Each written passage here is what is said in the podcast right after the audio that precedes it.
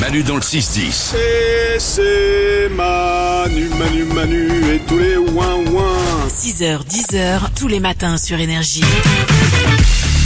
C'est parti, comme chaque jour, on t'écoute. Oh oui, on t'écoute. Et tout le monde commence à se mettre en, en mode summer buddy en ce moment. Bah, Mais, on, euh, on commence à y réfléchir. Ouais, c'est ça. Et tout le monde d'ailleurs ne réussit pas. euh, je sais de, de quoi je parle. Euh, Oh, ah, mais c'est vrai, non, faut être non. lucide. Il faut être lucide. Oh Ok, c'est vrai. voici, voici du coup ce matin 5 signes qui montrent que vous n'avez pas bien suivi euh, votre régime. Numéro 5. Vous avez remplacé les croutons dans la soupe par des baguettes de pain.